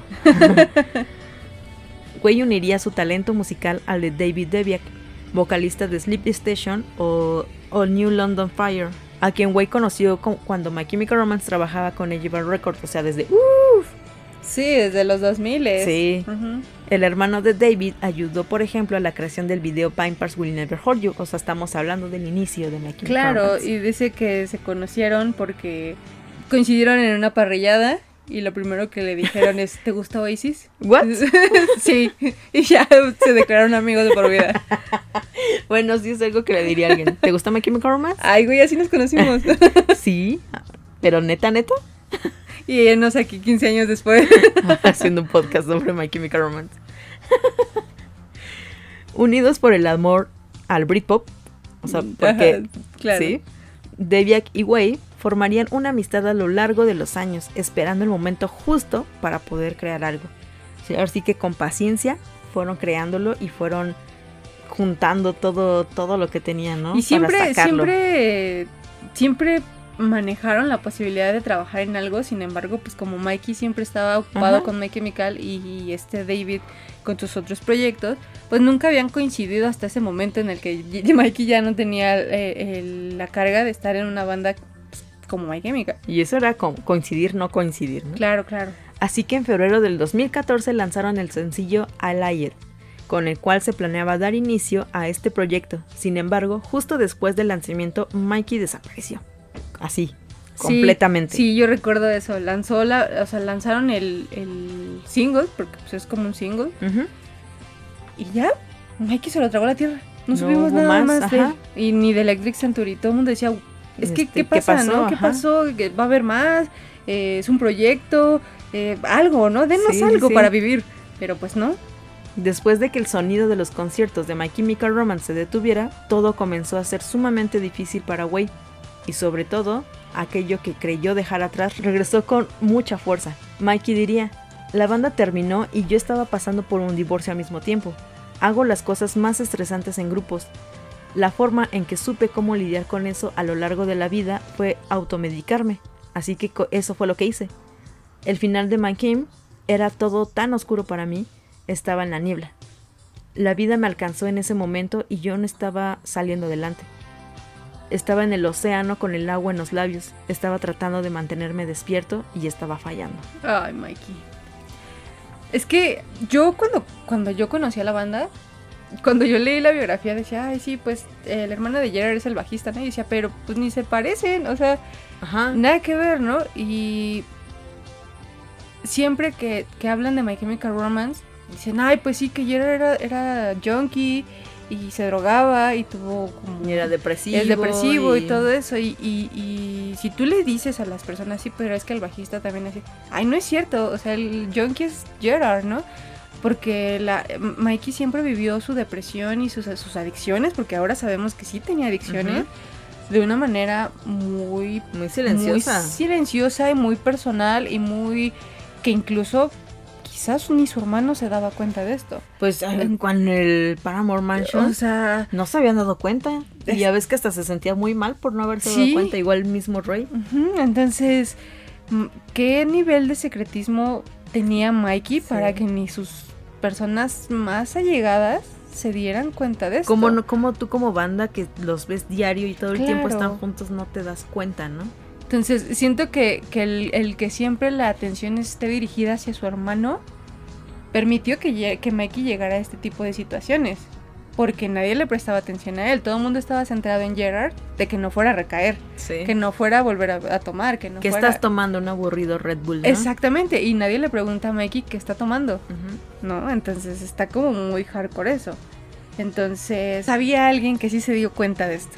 Había alguien que sí, sí, a pesar de no ser, de no vivir con Mikey las Exacto, la 24-7, distancia, ¿no? Ujú. eh, estar a la distancia porque Mikey vivía en California, para ese entonces ya se había mudado a California, y David es de New Jersey. Él nunca se mudó de New Jersey, entonces David Deviak em, logró lo que nadie más había logrado y vio tras la máscara que Wei usaba para enfrentarse al mundo, haciéndolo tomar pues cartas en el asunto. Para David no iba a ser válido perder a su amigo. Entonces logró que Mikey regresara a New Jersey con la excusa de que iban a grabar el primer disco de Electric Century. Le mintió, le dijo vente para acá, aquí lo grabamos. Y excusa pues totalmente válida porque acababan de lanzar eh, El- I. ¿no? Entonces, la canción, pues sin duda dejó ver mucho de lo que escondía Mikey, haciendo que David tomara esta decisión, porque la canción fue escrita en conjunto. Eh, muchas de las letras de Electric Century son de autoría de Mikey y de, de- y de David, entonces son muy autobiográficas. Y pues gracias a esta canción, que prácticamente se llama Mentí o He mentido, O soy mentirosa, ¿no? exactamente, eh, David se dio cuenta que algo estaba pasando, ¿no? Entonces, cuando Wei llegó a New Jersey, fue recibido por Deviak y decidieron pues tomarse las cosas con calma, ¿no? Entonces íbamos por un café y ahorita vemos qué onda. Sí, y- vente, compa. Exactamente. Entonces, después de que pasaran por un café, Mikey le preguntó, "Pues, ¿cuándo vamos a grabar? A lo que David simplemente le respondió, no estás aquí para grabar. Entonces, ah, fue muy difícil, ¿no? Deviak recuerda, lo atraje hasta aquí con el pretexto de que íbamos a grabar y, a sal- y al salir investigué qué clínicas estaban disponibles y quién tenía espacio para él. Lo conduje ese día y ni por un segundo puso resistencia. Para él era más importante conseguir ayuda que terminar el álbum. Entonces... Ya estaba en un punto muy crítico. Sí, Mikey estaba muy, muy, muy denso ya. Eh, Mikey estaba aliviado y asustado en partes iguales, ¿no? Porque alguien había tomado las riendas que él había postergado por mucho tiempo. Entonces, ese importante paso en su vida pues fue aplazado y aplazado y aplazado y pues eh, hasta que fue demasiado, ¿no? Ya no pudo, ya no pudo salir el solo, ¿no? Como él decía, tenía el agua hasta los labios y no estaba, estaba fallando. Incluso no hay mucha información al respecto, pero el mismo Mikey lo confirmó. Tuvo una sobredosis antes de entrar al centro de rehabilitación, donde iba a permanecer aproximadamente 31 días. Ahí estuvo Mikey en la clínica, este David lo visitaba constantemente porque pues no lo iba a ir a aventar y ahí lo iba a ir a abandonar. Este, y en esta, en esta mm, rehabilitación nacería la segunda canción de Electric Century llamada Let You Get Away, la cual sería pues creada adentro de la clínica. Eh, Qué loco. David llevó su guitarra, consiguieron un, pues una grabadora y todo eso y ahí la grabaron. Entonces Sería hasta el 25 de noviembre del 2014 que sabríamos algo de Mikey. O sea, ya para este, o sea, se desapareció en febrero. Para noviembre supimos algo de él, ¿no? Y sería en una extensa carta que fue posteada en la página oficial de Electric Century. Mikey, eh, sí, escribió una carta en la que, pues, Mikey fue honesto, ¿no? En esta carta decía lo siguiente. Ha pasado un minuto desde la última vez que hablamos. Hay algo que necesitaba sacarme del pecho durante bastante tiempo, porque la mayoría de ustedes se han quedado conmigo y me han apoyado por más de una década y necesitaban la verdad. El programa es sobre tener una honestidad brutal, no solo con uno mismo, sino con los demás. No puedo decirles cuántas veces he abierto el Twitter o Instagram durante los últimos siete meses para ver a alguien preguntando por Electric Century. ¿Y qué, vendrá, y qué vendría para la banda? Quiero que todos sepan por qué dejé de publicar desde principios de este año y por qué no he respondido ninguna de sus preguntas sobre la banda hasta este momento. En febrero de este año volé hacia la costa este para terminar el álbum de Electric Century. Cuando llegué, me dijeron, no estás aquí para grabar. E inmediatamente comprendí qué estaba pasando. Iba a rehabilitación. Tuve una extraña sensación de alivio y le agradecí a mis amigos por hacer esto por mí. En los meses anteriores me había dado cuenta de que mi adicción era demasiado fuerte para poder derrotar solo. Honestamente, en este punto tenía suerte de que de siquiera estar vivo. He hablado sobre la sobriedad en el pasado, pero francamente, todo fue una ilusión. Podría hablar con los mejores, pero ahora es el momento de hacer el trabajo real y, como dice en el programa, caminar el camino. Físicamente, entrar al centro de rehabilitación fue una de las cosas más aterradoras y gratificantes que he hecho en la vida. Subir al escenario y tocar frente a decenas de miles de personas solía ser lo más aterrador para mí, pero recibir la ayuda que sabía que necesitaba hizo que eso se viera relajante. Durante mis más de 31 días de tratamiento aprendí mucho acerca de mí y mucho acerca de lo que debía hacer para nunca volver a tomar el camino con el que había estado tropezando. Me automediqué por más de la mitad de mi vida. A medida que la banda crecía, también lo hizo el acercamiento a más drogas y más alcohol. Cada vez que creía haber tocado fondo, en verdad no había visto lo peor. Cuando la banda se acabó, mi consumo se intensificó y caí en una oscuridad total. Como haría realmente un adicto, me desconecté de todos los que conocía y alejé a todos a quienes amaba. En este punto de mi vida, no solamente estaba perdido, sino en un modo completamente autodestructivo. En febrero me dijeron que nunca debería haberme despertado. Y creo que de esta forma él confirma que realmente hubo algo, hubo una sobredosis o algo que lo dejó pues en el hospital y que eh, fue pues milagro que despertara, ¿no? Sí, se supone, dicen por ahí los, los malos rumores, que Mikey estuvo en coma dos semanas. Eh, no hay información de esto, yo al menos yo no la encontré. Se dice que eso fue lo que sucedió y por eso él dice que no debió de haber despertado. Entonces, pues Mikey estaba muy mal y nadie se había dado cuenta, ¿no? La, carta sigue. Electric Century empezó porque todavía había algo que quería compartir con el mundo. Quería que fuera un proyecto especial que mostrara otro lado de mí y contara una historia que había querido contar desde hace bastante tiempo. Durante mi estadía en rehabilitación, finalmente estaba listo para admitir algo que no había dicho en voz alta. Ir de gira no era algo para lo que estaba listo o quería hacer. Me dejaba llevar por todos hasta ese punto porque es lo que siempre he hecho. Pero ya no quiero ser esa persona. Y estoy aprendiendo a decir que no y ponerme a mí y a mi salud mental primero. Tal vez algún día iré de gira con Electric Century. En donde estoy en mi vida ahora, quiero seguir creando y sacando música. Por ahora, dejo caer las piezas donde puedan y espero llevarles esa música a ustedes tan pronto como sea humanamente posible. En verdad, no les crees cuando te advierten sobre lo difícil del camino que tienes por delante. Crees que será más difícil de lo que realmente es. Tenían razón. Hace unos meses tenía miedo de dejar mi apartamento, de conducir mi coche, tenía miedo de absolutamente todo. Pero ahora puedo decir que cada día es mejor. Por primera vez en mi vida lo digo completamente en serio. En ocho meses he tenido más claridad de lo que he tenido en décadas. Lo único que todavía estoy tratando de superar son las decisiones que tomé cuando no era yo. Todavía tengo que reconocer y asumir la responsabilidad de estas cosas. Perdí amigos y perdí tiempo, pero las personas más cercanas a mí aceptaron mis disculpas y siguen a mi lado. Eso significa mucho para mí. Son amistades que sigo reparando hasta el día de hoy, pero todo es parte de una nueva vida que estoy creando para mí. No puedes dejar de tocar el timbre, pero siempre puedes aprender a tocarlo mejor. Al pasar por todo esto, aprendí que está bien pedir ayuda. Así que para todos los que están luchando, busquen ayuda. Díganle a alguien cercano que tienen problemas y dejen que el programa haga su trabajo. Esto salvó mi vida y estoy eternamente agradecido por eso. Escucharán mucho de mí y de Electric Century en los meses siguientes. Eso lo puedo prometer. Brindo por el próximo capítulo en mi vida y por tomar las cosas un día a la vez, porque eso es todo lo que realmente tenemos. Atentamente, Mikey Way. Pues creo que nos deja ver mucho de lo que estaba sucediendo con Mikey y al mismo tiempo es como un sentimiento agridulce porque ya nos está diciendo que ya está fuera, ¿no? Ya, ya no está en esa oscuridad. Claro. Y, y Mikey había obtenido la victoria definitiva sobre sus demonios, aunque realmente difícil de la recuperación vino después de salir de la clínica.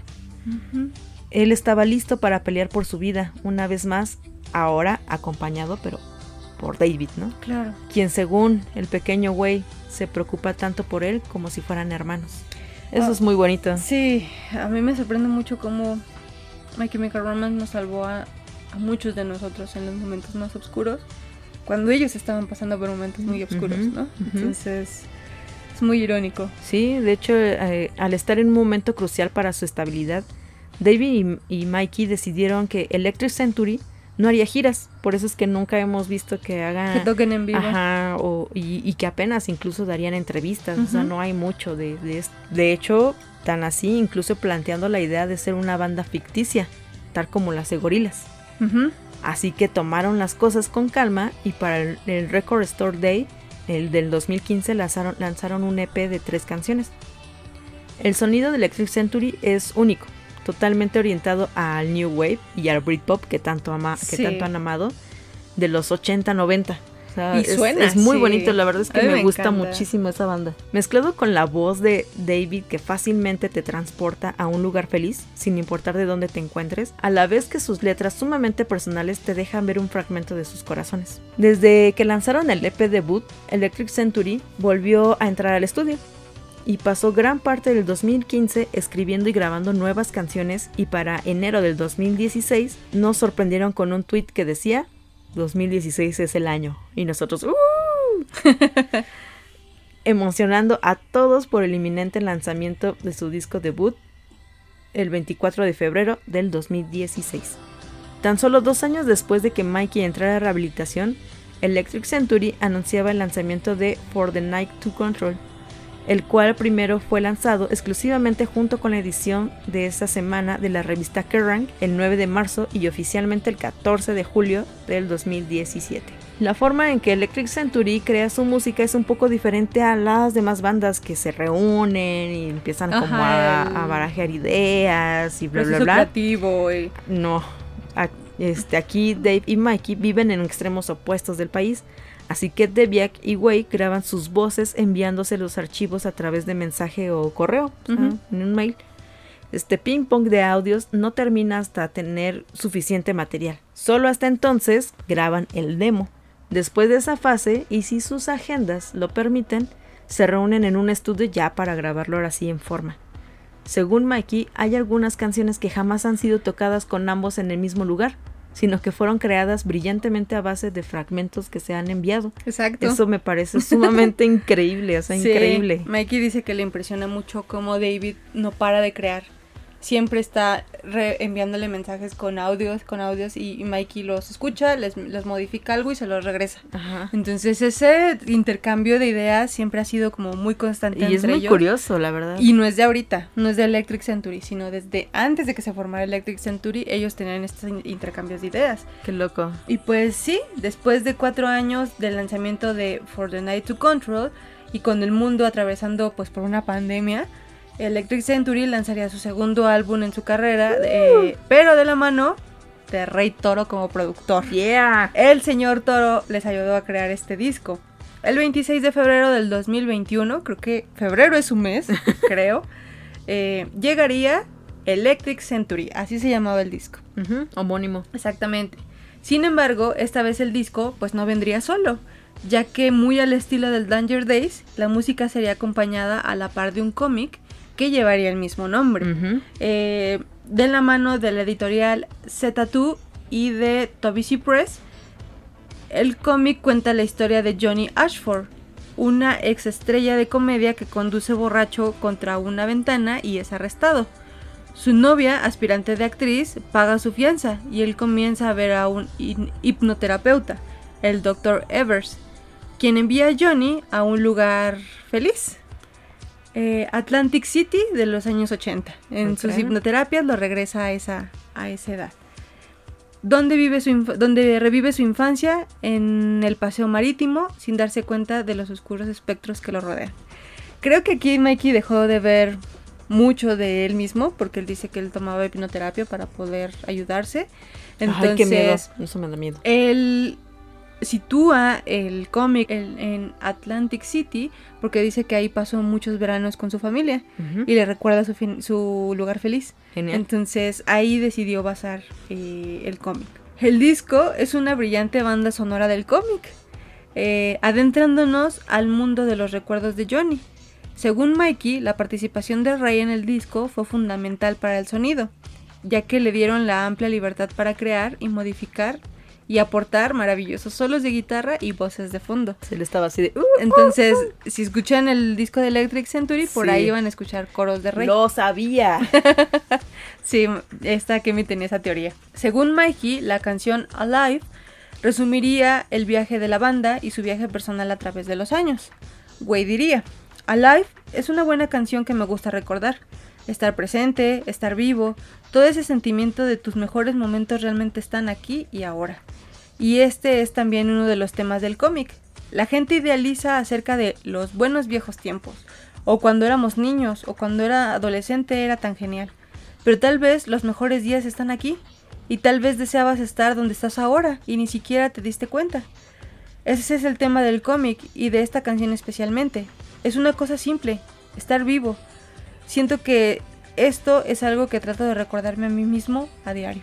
Estar vivo es algo que Mikey agradecería cada día, aún más después de todo el largo y oscuro túnel que atravesó la mayor parte de su vida adulta, acompañado de los recuerdos de las personas que pasaron fugazmente por su vida y respaldado por la familia que se quedó hasta verlo totalmente recuperado. Que, Entonces, que igual a lo mejor no fueron tantas personas, ¿no? O sea, Claro. Debió haber perdido mucho, pero se quedó con lo mejor. sí, sí, ¿no? sin duda. Y bueno, de mirando otro lado de, de la vida de Mikey, pues también está el lado familiar, ¿no? Para un artista, una de las cosas más difíciles es sobrellevar sin duda su vida personal. Claro, Cada movimiento es seguido de cerca por la prensa y el fandom haciendo todo sumamente complicado. Cualquier cosa va a ser poco de, de palabras, ¿no? De estar hablando. En el caso de My Chemical Romance, además de todo eso, los chicos han tenido que enfrentarse al fandom tóxico. Parte de todo. Que se cree con el derecho de elegir con quién debe salir cada miembro de la banda. sí. Y el caso de Mikey, a pesar de vivir constantemente tras la sombra de su hermano, su vida personal ha tenido algunos momentos un tanto incómodos y haciéndonos ver que a diferencia de los demás, Mikey tardó un poco más en encontrar el amor de su vida. Pero ¿qué tienen, no? O sea, que les valga. Comenzamos con Alicia Simmons. Alicia y Mikey se conocieron siendo muy jóvenes, más o menos ahí del 2004-2005, durante la gira del Chris Massacre de la banda From First to Last. Debido a que su bajista había abandonado la banda, Alicia y Mikey tomaron su lugar y compartiendo gira por un corto tiempo. Entonces ahí andaban los dos. A pesar de mantener su relación fuera de foco, tanto como les fuera posible, el fandom tóxico jamás perdió oportunidad de hacer comentarios fuera de lugar sobre su relación. Sí. Siempre, ¿no? Como siempre. El 8 de marzo del 2007, Alicia y Mikey contraerían matrimonio tras bastidores en Orleans Arena de Las Vegas. Y el 19 de abril, Gerard publicaría un comunicado en la página oficial de My Chemical Romance anunciando que Mikey sería reemplazado temporalmente como bajista por el técnico de guitarra Matt Cortés, que siempre sale al quite, incorporándose casi al final del Project Revolution. O sea, ese Project Revolution Mikey regresó ya hasta el final. Y estar tras los bastidores casándose es algo muy güey. bueno, no pues es que sea güey, sino de los güey, ¿no? Sí, claro. G diría, estoy muy orgulloso de anunciar el reciente matrimonio de mi hermano. Verlo crecer hasta convertirse en un hombre y encontrar el amor me convierte en el hermano más feliz del mundo. La banda ha decidido darles a él y a su esposa un descanso muy necesario de la carretera para comenzar una vida y tener una luna de miel adecuada y hacer todas las cosas que una pareja de recién casados debería hacer. Sí, por esta razón Mikey se, se, fue un tiempo de la banda. Entonces, se ausentó. Fueron meses, no fue mucho, sin embargo fue muy precipitado porque en, una parte del comunicado que Gerard pone es así como de no se preocupen, yo sé que esto genera pues preocupación en las fechas exactamente que tenemos previstas, pero se van a realizar y sin bronca, ¿no?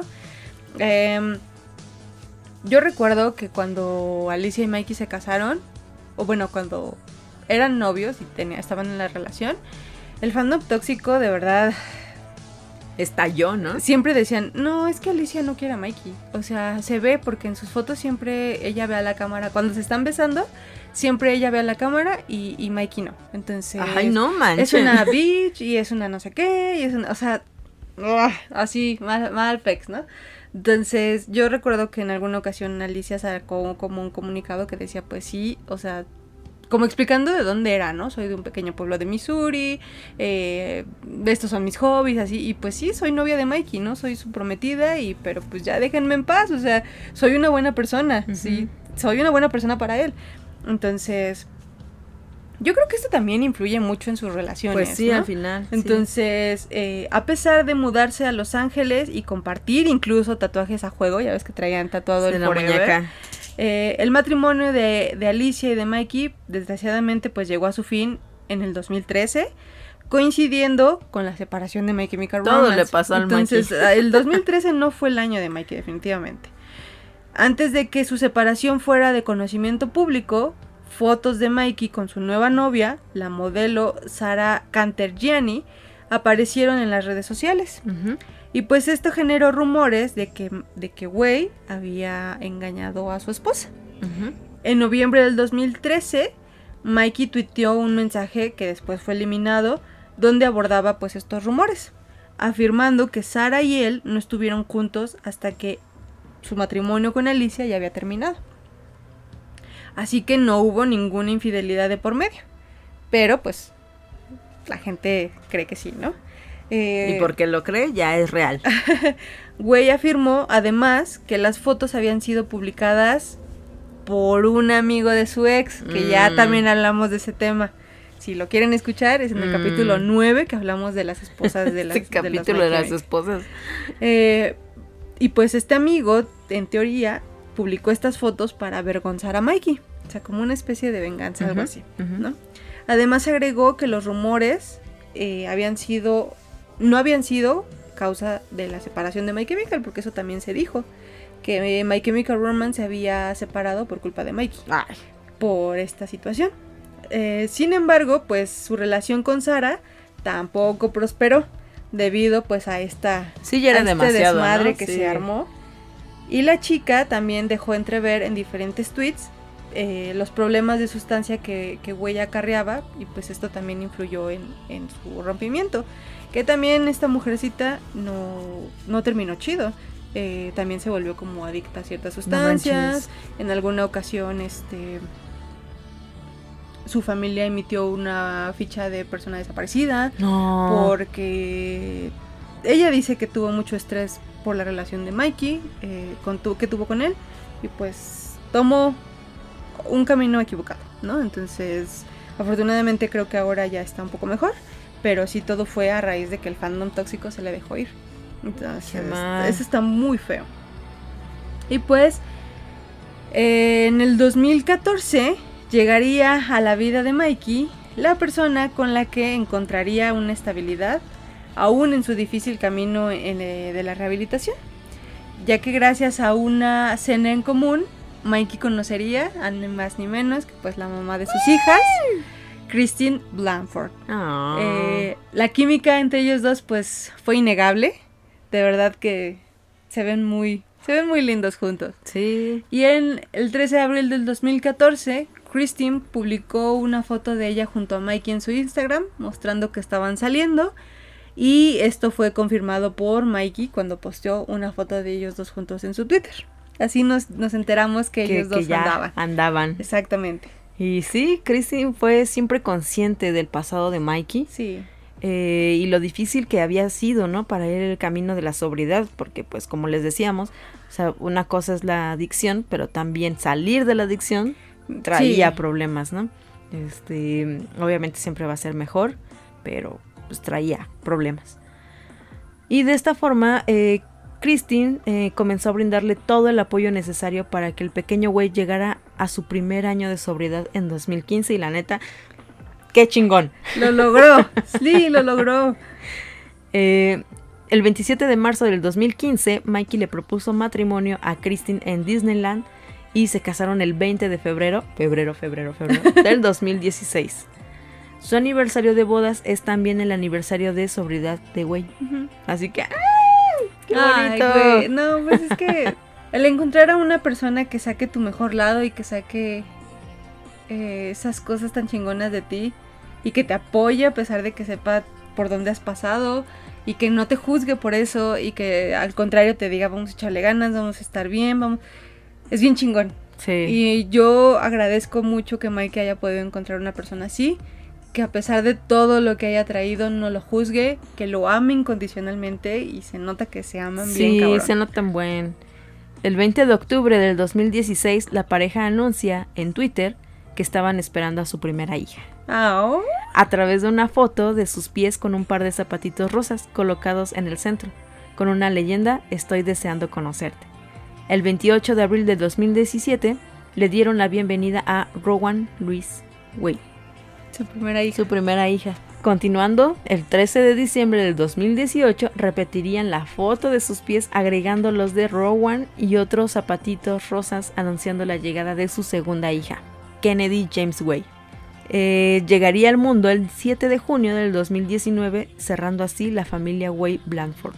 Creo que la familia Way Blanford ha sido como muy, muy expresiva respecto a todo lo que sucede a su alrededor, puesto que eh, Christine también es muy abierta, ¿no? Sí, claro. este, le encanta, pues, este, En redes sociales. las redes sociales y, y, por ejemplo a diferencia de Ray que no conocemos la cara de sus hijos o de Frank Mikey yo creo que desde el día uno ya conocíamos Sí, la cara de Rowan Rowan. Pues sí, de hecho, porque les pos- postearon fotos de ellas. y pues sí o sea si bien también son supongo que deben ser conscientes como de los peligros que pueda haber creo que hasta eso han respetado a su Sí, familia no sí. y eso también está Pues chido es que vemos el apoyo que es, es Christine para, para Mikey.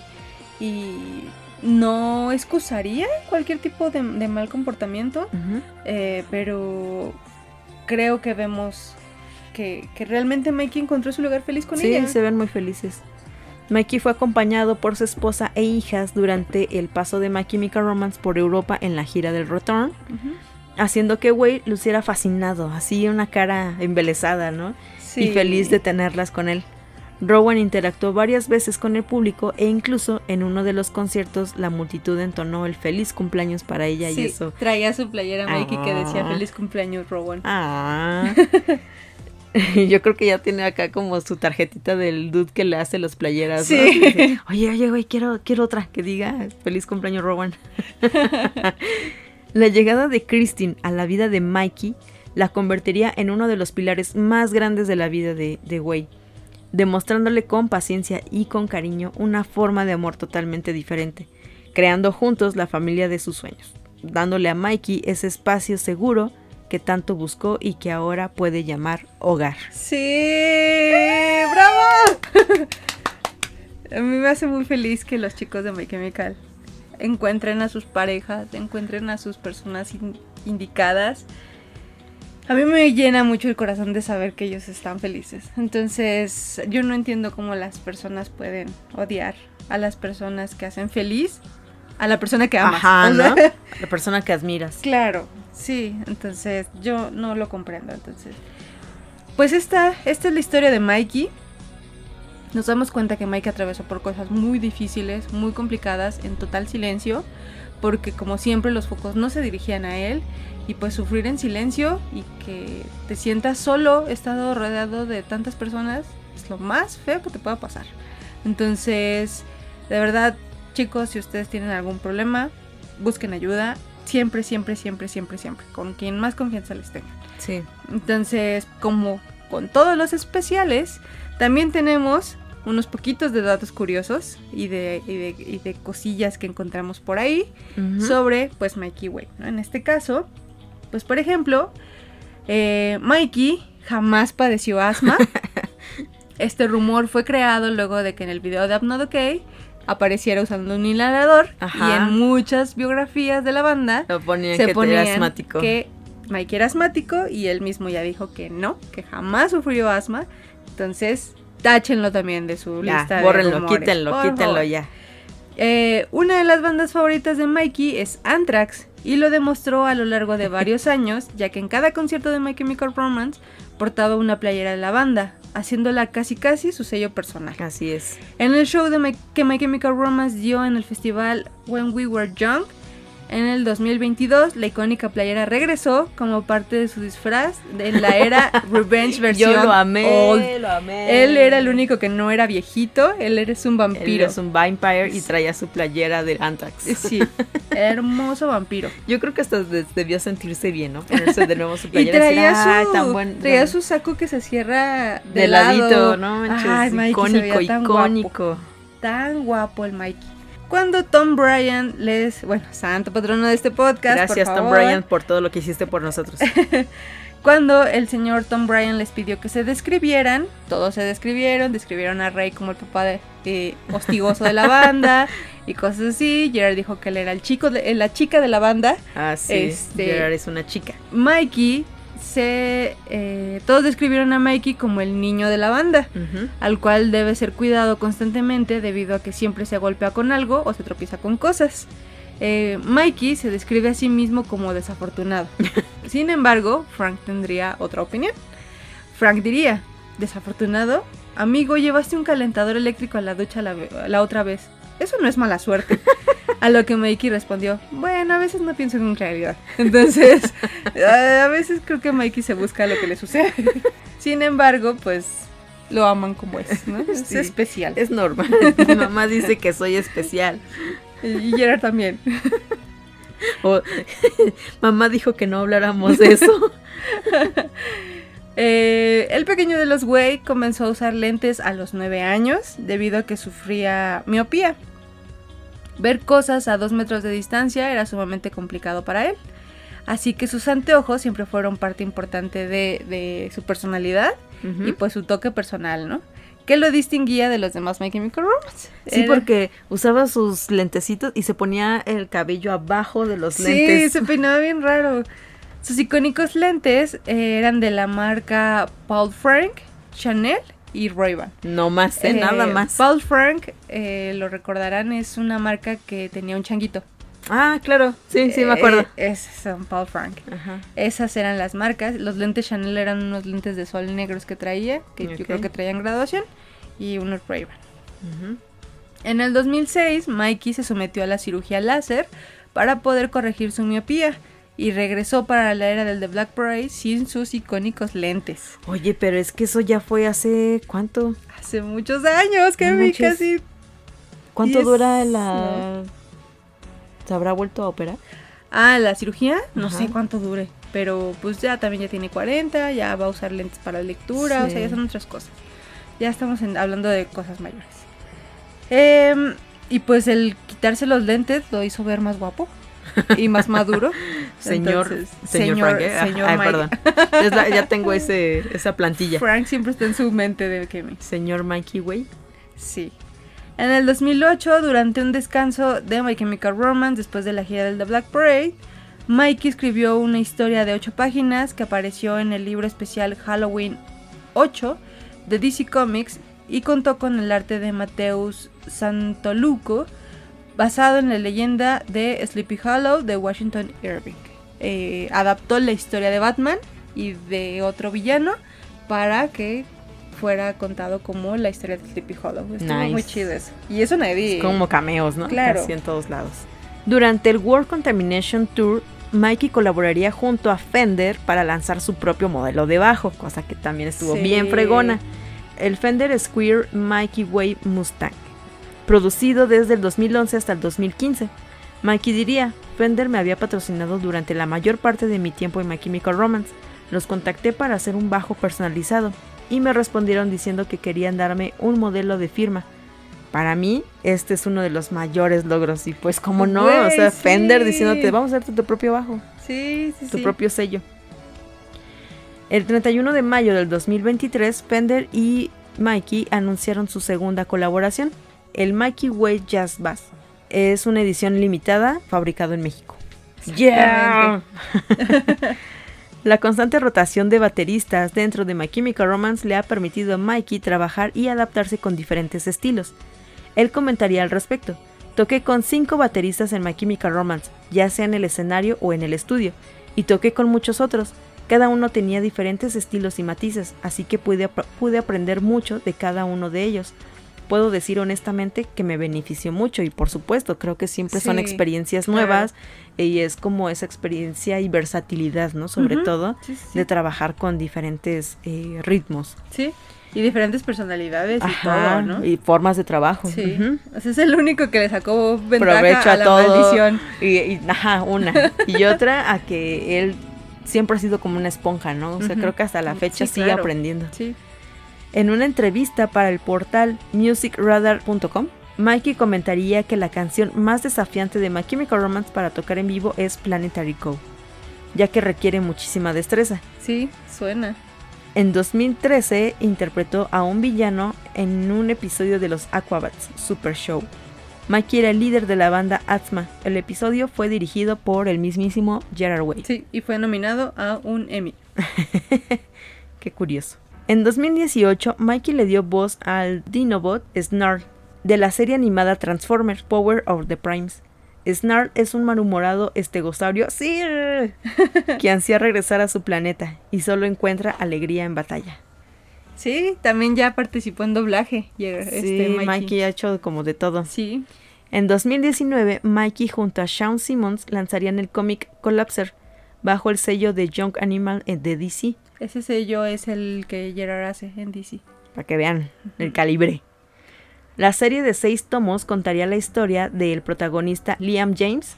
Es un DJ que sufre ansiedad y cuya vida se complica más cuando abre un paquete que contiene un agujero negro, el cual encuentra hogar en su propio pecho.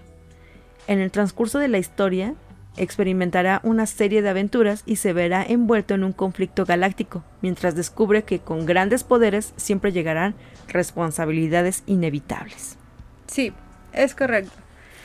Mikey también ya es músico, ya eh, incursionó en los cómics, en el doblaje, eh, diseñando bajos, en actuación, o sea, es, completo el muchacho. ha hecho cosillas. Y pues esto es de celebrarse. El 20 de febrero del 2023, Mikey cumplió nada más y nada menos que nueve años de sobriedad y de estar limpio. Eh, lo ha logrado con mucho esfuerzo, con mucha eh, apoyo de su familia, de su hermano, de su banda, de todo mundo. Y la verdad es algo de admirarse. Después de todo, de, después de pasar más de la mitad de su vida automedicándose y bebiendo y todo eso, que pase nueve años para él debe ser sumamente importante. Sí, qué chido. Muchas felicidades, Mikey. El 10 de septiembre, además de ser el cumpleaños de Mikey, se celebra el Día Mundial de la Prevención del Suicidio. Y el 10 de octubre es el Día Mundial de la Salud Mental. Así que el 2020, en el 2020 y en medio de una pandemia, Hot Topic Foundation realizó un concierto virtual en donde Mikey fungió como presentador y moderador.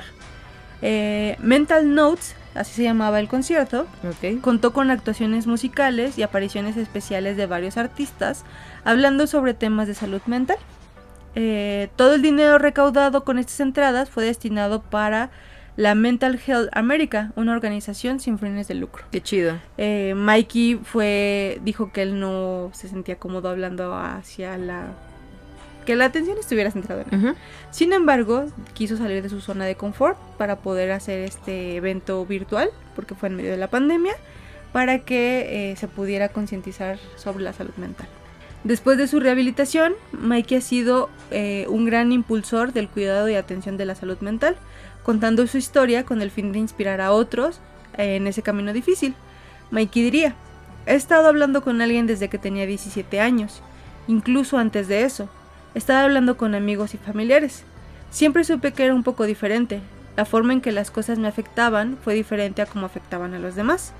Todavía veo a un terapeuta. Es un gran paso subirse a un vehículo, acercarse a alguien y simplemente admitir en voz alta que algo no está bien. Ahora tal vez puedas hacer mucho de eso en internet y puedas encontrar a alguien con quien hablar según lo que te esté pasando. Siempre he hablado mucho de mi salud mental. A lo largo de mi carrera profesional, esto ha surgido varias veces. Siempre he tratado de hablar de ello para que la gente no se sienta sola. Es, es una excelente manera que he encontrado para retribuir. Me gusta que la gente sepa que no está sola y que hay millones de personas como ellos. No significa que haya algo mal contigo, no significa que estés enfermo todos somos diferentes. Exacto. Entonces, Mikey nos enseña que la salud mental es importante. Que sí es cierto. Sí, totalmente. Y qué, y qué buena onda que y también use su voz como figura pública. Ajá, no como apoyo. Claro. Creo que hace falta más de eso. Pareciera que muchos lo son, pero hace falta más. Claro, y, y me parece sumamente brillante que cuando tú tienes el poder de comunicarte con las personas, tienes una responsabilidad sobre lo que dices, sobre lo que haces y sobre lo que comentas. Sí, completamente. Y en este caso que tú uses ese poder para, para hacer concientización sobre estos temas tan importantes que todavía en muchas sociedades son tabú, se me hace muy chingón. Sí. ¿No? Gracias Mikey por ello. A pesar de que Mikey ha vivido la mayoría del tiempo tras la sombra de su hermano mayor, con el paso de los años nos ha dejado ver lo brillante y talentoso y sobre todo creativo que puede llegar a ser tanto dentro de My Chemical Romance como por su camino en solitario. Y que no tiene nada que envidiarle a Gerard, ya que en la familia Way el talento pareciera que sobra, ¿no? Claro. Cada uno de sus logros han sido sumamente merecidos, recompensando a ese pequeño Michael que soñaba con conquistar el mundo.